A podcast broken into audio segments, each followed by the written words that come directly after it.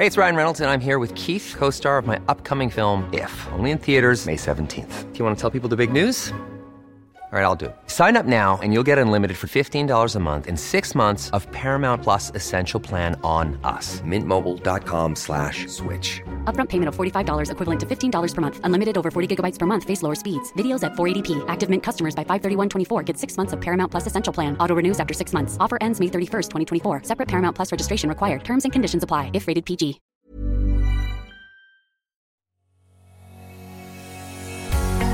Bonjour et bienvenue sur le podcast Explore Japon. Le podcast qui explore le Japon sous toutes ses coutures. Des conseils voyages, de la culture ou bien de la vie tous les jours en passant par l'apprentissage du japonais, partons ensemble deux fois par semaine pour ce magnifique pays qu'est le Japon.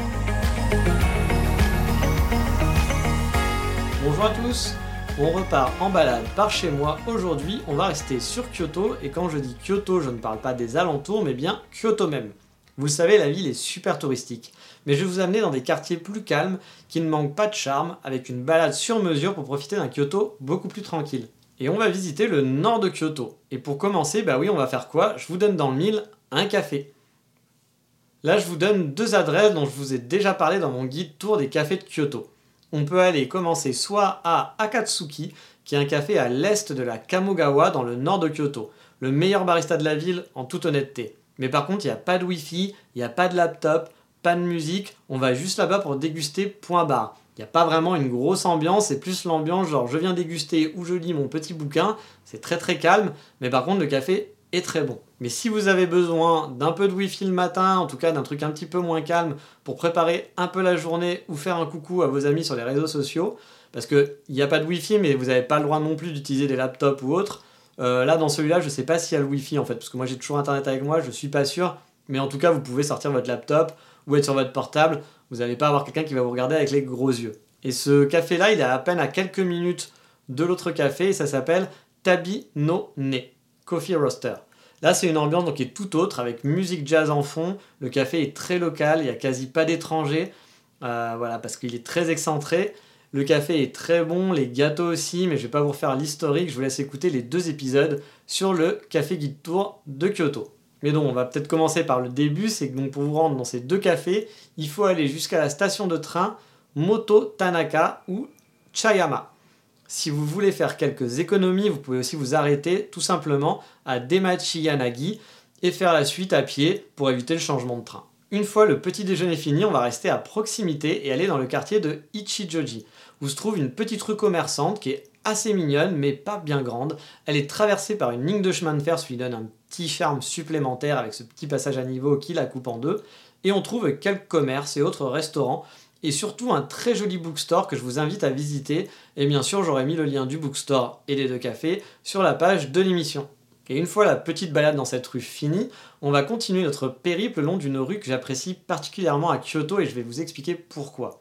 Kyoto, c'est un peu une ville à l'américaine. Alors, non pas à cause des buildings, etc., mais c'est des rues qui font un quadrillage. On se retrouve avec des allées sans fin qui vont du sud au nord et d'autres qui vont de l'ouest en est. Et c'est un quadrillage, moi, que je trouve un petit peu monotone pour les promenades. Personnellement, je préfère des rues qui serpentent dans tous les sens où c'est un bordel un peu sans nom, comme on en voit pas mal à Tokyo, à Kyoto, il y en a quelques-unes, mais dans l'ensemble, les rues sont très quadrillées. Et si vous regardez une carte ou vous ouvrez votre Google Maps, vous pouvez voir qu'il y a une grande rue dans le nord qui traverse la Kamogawa en forme de demi-arc de cercle. Je vous invite du coup à vous diriger vers la Kamogawa en suivant cette petite rue tout simplement qui est vraiment mignonne. Alors non pas qu'elle est mignonne car elle casse le quadrillage habituel, mais c'est qu'il y a un cours d'eau qui circule au milieu et ça a un petit charme fou. Il y a très peu de touristes, enfin il n'y en a quasiment pas même, j'en ai jamais croisé, je suis allé quelques fois là-bas, j'ai jamais croisé de touristes, même des locaux, vous en croisez un petit peu, mais pas tant que ça. Vous serez au final tranquille à travers des quartiers résidentiels. En suivant ce petit cours d'eau, il y a pas mal de végétation. Moi j'aime bien, c'est chouette, c'est calme et ça fait une balade vraiment sympa. Alors si vous regardez la carte, vous verrez que cet arc de cercle traverse les deux côtés de la Kamogawa. Parce qu'à un moment donné, la Kamogawa se sépare en deux. Donc vous n'allez pas faire tout le long de cette truc et traverser les deux côtés. On va juste traverser la première branche qui est à l'ouest, et se diriger donc jusqu'au centre voilà, de ce, on va dire, euh, entre milieu, entre les deux coupures de la Kamogawa. Et arrivé à peu près au milieu, il faudra se diriger tout au nord, vers le parc du centre de conférence de Kyoto. Alors si vous avez la flemme, c'est accessible par métro. Mais sinon, je vous invite d'arriver par le côté ouest du parc et vous faire le petit tour de toute cette partie du parc qui est vraiment mignon et qui change de l'ambiance de Kyoto touriste. Car ici c'est pareil, il n'y a pas beaucoup de touristes, uniquement des locaux, parce que c'est pas non plus l'attraction principale de la ville et c'est un petit peu éloigné. Mais franchement, bah voilà, ça abrite en fait le centre de conférence qui a une architecture qui est vraiment singulière. Il y a un grand lac où vous pouvez faire de la barque et du pédalo si vous le souhaitez. Vous savez, un passion pédalo, mais c'est pas des pédalosing, donc euh, on n'est pas non plus totalement à fond. Et la surprise, bah, c'est que parfois on peut croiser aussi là-bas des daims qui sont autour du lac et sur le chemin, voir des petites tortues aussi, car oui, il y a aussi des daims à Kyoto, faut juste savoir où elles sont. Enfin, où ils sont, parce que c'est bien. Euh, il n'y a pas qu'à Nara et qu'à Miyajima qu'on peut en trouver en liberté, on en trouve aussi là-bas. Alors par contre, c'est pas pareil, hein, vous n'allez pas avoir des centaines de daims partout, c'est juste que parfois on a un peu de chance et qu'on peut en croiser sur place. Moi j'en ai déjà vu deux fois là-bas. Donc voilà, c'est toujours mignon, c'est toujours sympa à croiser. Et ce petit lac, finalement, il est entouré de petites montagnes donc c'est assez chouette de faire toute la tournée du lac et après de se diriger ensuite vers le centre de conférence. Où vous pouvez faire le tour de ce bâtiment, comme je l'ai dit, à l'architecture qui est assez singulière, mais je ne crois pas qu'on puisse le visiter sinon l'intérieur. Moi j'avais eu la chance de pouvoir le visiter une fois, car la première fois que j'étais, allé en fait là-bas, bah, il y avait une journée porte ouverte. Je n'avais pas fait exprès, j'étais tombé dessus par hasard. Il y avait même un mini concert qui était organisé dans la salle de concert, donc c'était plutôt chouette. Mais si vous êtes fan d'architecture, bah, je pense que vous serez quand même content d'aller là-bas et de faire quelques photos, de voir ce bâtiment qui est assez, assez imposant et comme je dis singulier, qui fait pas voilà dans l'architecture, c'est une architecture, qui est très moderne et qui casse vraiment avec l'ambiance de ce qu'on peut voir à Kyoto. Passer le centre de conférence, ensuite je vous invite à aller vers le nord et explorer toutes les petites ruelles. Vous perdre entre les passages à niveau, les petites maisons d'habitation, voire des petits champs qu'on peut découvrir. Car oui, Kyoto, je vous l'ai déjà dit, mais pour moi c'est la campagne. On trouve des champs dans le nord. Alors bien sûr, c'est pas des champs à perte de vue, mais c'est des petits champs où bah voilà, les locaux cultivent euh, je ne sais pas quoi, parce que je suis nul pour tout ce qui est campagne, je suis un mec de la ville, mais c'est mignon. Du coup, euh, de voir ça, ça, casse encore avec l'ambiance du centre-ville de Kyoto, et c'est pas si loin que ça. Mais histoire de vous donner quand même un petit but dans cette, dans cette, dans cette petite balade dans le nord, une fois passé le centre de conférence et pas divaguer comme une âme en peine, bah toujours vers le nord un petit peu plus, mais pas très loin finalement du centre commercial, je vous invite à aller à un café assez singulier, que j'avais aussi, voilà, présenté dans mon guide des cafés de Kyoto. Mais pour rappel, si vous n'aviez pas écouté ce guide, il s'appelle en fait Otoki, c'est le café Otoki, qui est en fait une maison qui fait de la poterie, de la céramique. À l'étage, vous avez une petite boutique où vous pouvez acheter bah, du coup ce que font les artisans euh, sur place. Et derrière, vous avez le café qui va surplomber l'atelier. Donc vous allez pouvoir, pendant que vous buvez votre café, voir les artisans travailler.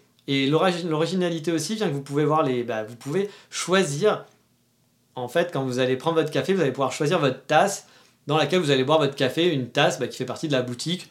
C'est marrant comme concept, c'est pas révolutionnaire, mais c'est marrant et ça vous permet bah, de, de, tester, de voir et peut-être de repartir avec parce que finalement vous pouvez l'acheter en repartant. Il y a aussi bien sûr des pâtisseries, donc vous pourrez faire une petite pause pour manger un truc pas mauvais sur place, une cochonnerie comme on appelle ça et vous allez passer un bon moment dans ce café qui est totalement perdu dans une zone totalement résidentielle. Faut vraiment la trouver, c'est pas facile. Voilà, faut avoir le Google, le Google Maps et bien vérifier que vous êtes bien au bon endroit parce qu'il n'y a rien autour. Hein. Donc euh, là-bas, vous n'allez pas croiser de touristes et si vous en croisez un, c'est vraiment que vous n'avez pas eu de chance. Et franchement, l'ambiance était chouette, la maison est très jolie. Puis ça change, ça change des cafés habituels dans lesquels on va. Moi, j'avais vraiment apprécié passer ce moment. Je ne suis pas allé 15 fois, hein, forcément, parce que c'est loin et que c'est pas non plus le genre de coffee shop où on va aller tous les jours. Mais voilà, vraiment c'est une expérience assez singulière à faire. Et après, je ne sais pas s'ils parlent anglais, mais pourquoi pas se renseigner, car je sais qu'ils font aussi des cours de poterie, donc peut-être que ça peut vous intéresser si vous avez du temps, vous restez finalement de longues vacances sur Kyoto, ça peut être quelque chose d'intéressant, mais je ne sais pas s'ils le font en anglais, donc euh, ça à voir, peut-être que sur leur site internet, ils le diront. Et une fois la balade terminée, si vous êtes fatigué, vous pouvez retrouver le centre de Kyoto très facilement en récupérant le métro qui n'est pas très loin. Alors le principal attrait de cette balade, honnêtement, c'est de marcher. Donc c'est pour ça que je vous donne pas plein de spots pour euh, vous dire allez à tel endroit, allez à tel endroit. Ça va être plutôt de déambuler dans les rues de Kyoto et pas seulement dans les coins touristiques. C'est vraiment un plaisir. Vous allez croiser plein de vieilles bâtisses, une ambiance vraiment apaisante, faire des découvertes à chaque coin de rue qui seront pas des trucs waouh, des trucs euh, hyper Instagrammables, etc. Mais c'est des choses qui vont être sympas, qui vont être jolies, qui vont être apaisants. C'est pour ça que je vous invite à profiter et ne pas trop prendre les bus et autres trains si vous le pouvez, si vous avez le temps mais pendant cette balade, plutôt de traverser un peu au hasard, avec justement les points d'ancrage que je vous ai donnés, mais essayer de vous perdre un petit peu dans les ruelles, de zigzaguer, voilà, de regarder sur Google Maps de temps en temps pour voir si vous vous rapprochez du prochain objectif. Mais voilà, d'y aller un petit peu en se perdant, et je pense que c'est comme ça qu'on apprécie au mieux ce genre de balade. Mais si la marche n'est pas trop votre truc et vous préférez aller directement dans les points intéressants dont j'ai parlé, c'est un petit peu dommage, mais chacun ses plaisirs, encore une fois. Je peux peut-être vous rajouter une étape supplémentaire à faire en plein milieu, qui est le jardin botanique de Kyoto, qui n'est pas le plus beau jardin du Japon, clairement, mais honnêtement, la petite balade dans le parc est pas désagréable. Je l'ai fait une fois et j'étais pas déçu. Bon, par contre, c'est payant, il faut le savoir, c'est pas gratuit, mais c'est plutôt assez chouette. Vous pouvez l'intercaler en fait après la petite balade le long de la rue circulaire dont je vous ai parlé. Le jardin botanique se situe très près de l'autre embranchement de la Kamogawa, celle qui est le plus à l'ouest. Donc vous pouvez finir par là et une fois que vous êtes, euh, bah voilà, euh, vous avez marché un petit peu, faire le jardin botanique et faire aller jusqu'au centre de conférence ensuite via le métro, car le métro est juste à côté du jardin botanique. Et si vous voulez pas vraiment faire le nord et aller vers le centre de conférence, vous pouvez rester dans cette zone et aller voir donc un temple situé là où la Kamogawa se sépare en deux parties, où ils se réunissent, ça dépend du point de vue finalement. C'est un temple qui est très mignon. Pour faire quelques photos, vous pouvez acheter des prédictions à mettre dans l'eau. Vous savez, enfin peut-être vous connaissez pas, mais c'est des prédictions avec un papier, avec de l'encre qui ne peut se voir qu'une fois qu'on on a trempé son papier dans l'eau. Il y a un petit filet d'eau qui, qui coule dans le temple. Il y a un petit pont qui le surplombe, c'est vraiment super mignon. Et vous pouvez voilà, acheter votre petite prédiction et ensuite bah, vous aurez, euh, voilà, vous la passez sous l'eau et vous aurez votre prédiction euh, pour cette année. Alors c'est en japonais, mais il y a aussi des, euh, voilà, des prédictions en anglais. Donc pourquoi pas le faire si vous maîtrisez un minimum l'anglais. Je vous ai mis le lien du temple aussi sur Export Japon, pas d'inquiétude. Tous les lieux dont j'ai parlé, les points d'ancrage, en tout cas je vous ai pas fait une route voilà, avec le chemin, mais il y a les points d'ancrage pour que vous puissiez les situer et après faire votre petite balade. Et vraiment, le nord de Kyoto, c'est un de mes coins préférés de la ville, car il est beaucoup plus calme et beaucoup moins touristique. Il y a des belles demeures, des rues sont un petit peu bordéliques, un peu plus en tout cas que dans le centre, au niveau de l'architecture, si vous avez le temps de vous y perdre, je vous encourage à le faire. Il y a des cafés sympas, il y a des restos sympas, il y a des belles maisons, il y a des vieilles maisons toutes pourries. Moi j'adore, je trouve ça un charme fou. Mais voilà, la petite balade dans le nord est terminée. On va donc passer au coup de cœur du moment, comme d'habitude.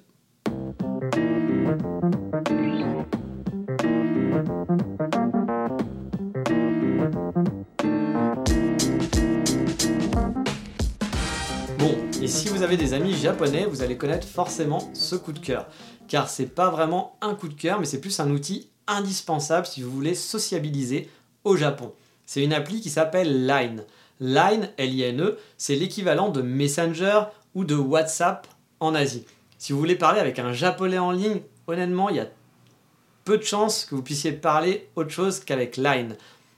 Line, c'est aussi disponible dans d'autres pays asiatiques, comme en Chine par exemple, ou c'est aussi utilisé en Corée, mais c'est vraiment au Japon que ça a la plus grosse popularité. Ici, quand on se fait des amis, on va pas dire ah bah tiens, je peux te rajouter sur Facebook. Non, on va s'échanger son line pour pouvoir garder contact. Bon, l'appli n'est pas la plus optimale du monde pour moi, surtout si vous faites des messages audio, là c'est juste l'enfer. Mais bon, comparé à WhatsApp, c'est très simple d'ajouter des gens en amis, pas besoin d'avoir leur numéro de téléphone. On peut juste soit mettre son ID, ou soit scanner un QR code par exemple, il va vous montrer son QR code, vous le scannez avec votre téléphone et hop, vous êtes amis sur Line et vous pouvez commencer à échanger à discuter et à garder contact. Et Line au Japon, c'est un peu une institution. C'est très aussi, c'est aussi très très connu grâce à ses mascottes et autres stickers. Il y a même un Line Café qui existe pour les fans. Line a été un des premiers services au Japon aussi à lancer le streaming musical. Parce que le Japon a ses spécificités, ils ont beau être en avance sur plein de choses, mais c'est encore le pays qui utilise des fax où on achète encore des CD en masse. Et donc les choses comme Spotify n'existaient pas spécialement au Japon. Et Line a lancé le premier streaming musical. Apple Music est arrivé après ensuite. Mais à la base, au Japon, c'est Line qui domine pas mal de choses.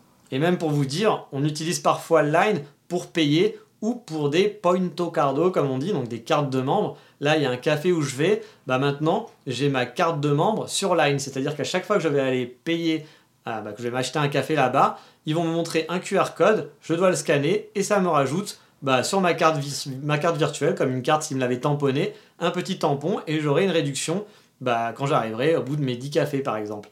Donc c'est assez hallucinant, beaucoup de choses se fait par Line au Japon et c'est un peu un passage obligé, comme je vous le disais, si vous voulez sociabiliser avec des Japonais. Enfin bref, si vous connaissez pas Line et que vous partez en voyage au Japon et que vous voulez vous faire des amis sur place et surtout garder contact en fait, avoir des correspondances, parce que c'est pas avec Line que vous allez vous trouver des amis, c'est pas un Tinder où vous allez chercher des gens, etc. au hasard, mais c'est surtout pour garder contact avec des gens que vous allez rencontrer sur place bah, il y a de grandes chances qu'il faudra installer Line. Donc installez-le avant de partir, faites votre compte, comme ça ça vous fera gagner du temps. Le jour où vous rencontrez un japonais sympa avec qui bah voilà, vous voulez garder contact, vous aurez juste à scanner vos QR codes et vous pourrez euh, continuer à discuter même une fois rentré en France avec lui. Et pas d'inquiétude, hein, l'appli n'est pas totalement en japonais, etc. Il y a une version anglaise, je me demande même s'il n'y a pas une version française, mais en tout cas c'est sûr, il y a une version anglaise, on peut parler en anglais aussi sur Line. Hein. C'est pas forcément des kanji et des katakana, vous n'êtes pas obligé. Après peut-être que le japonais avec qui vous allez être en contact ne parlera pas anglais, ça je ne le sais pas. Mais bon, a priori si vous avez commencé à discuter avec lui,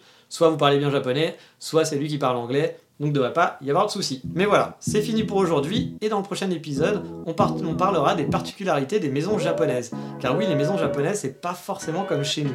Pour avoir habité dans deux appartements différents, et avoir fait aussi quelques Airbnb en voyage, bah vous allez voir qu'il y a des choses vraiment top, et d'autres un petit peu moins, dans les appartements modernes japonais. Mais ça, ça sera pour la prochaine fois, je vous dis à bientôt, mata, ciao, bye bye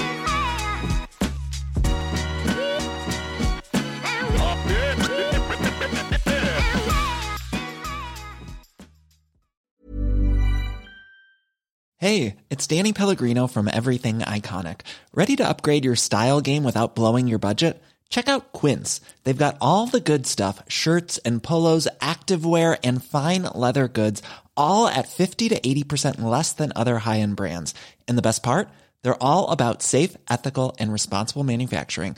Get that luxury vibe without the luxury price tag. Hit up quince.com slash upgrade for free shipping and 365 day returns on your next order. That's quince.com slash upgrade.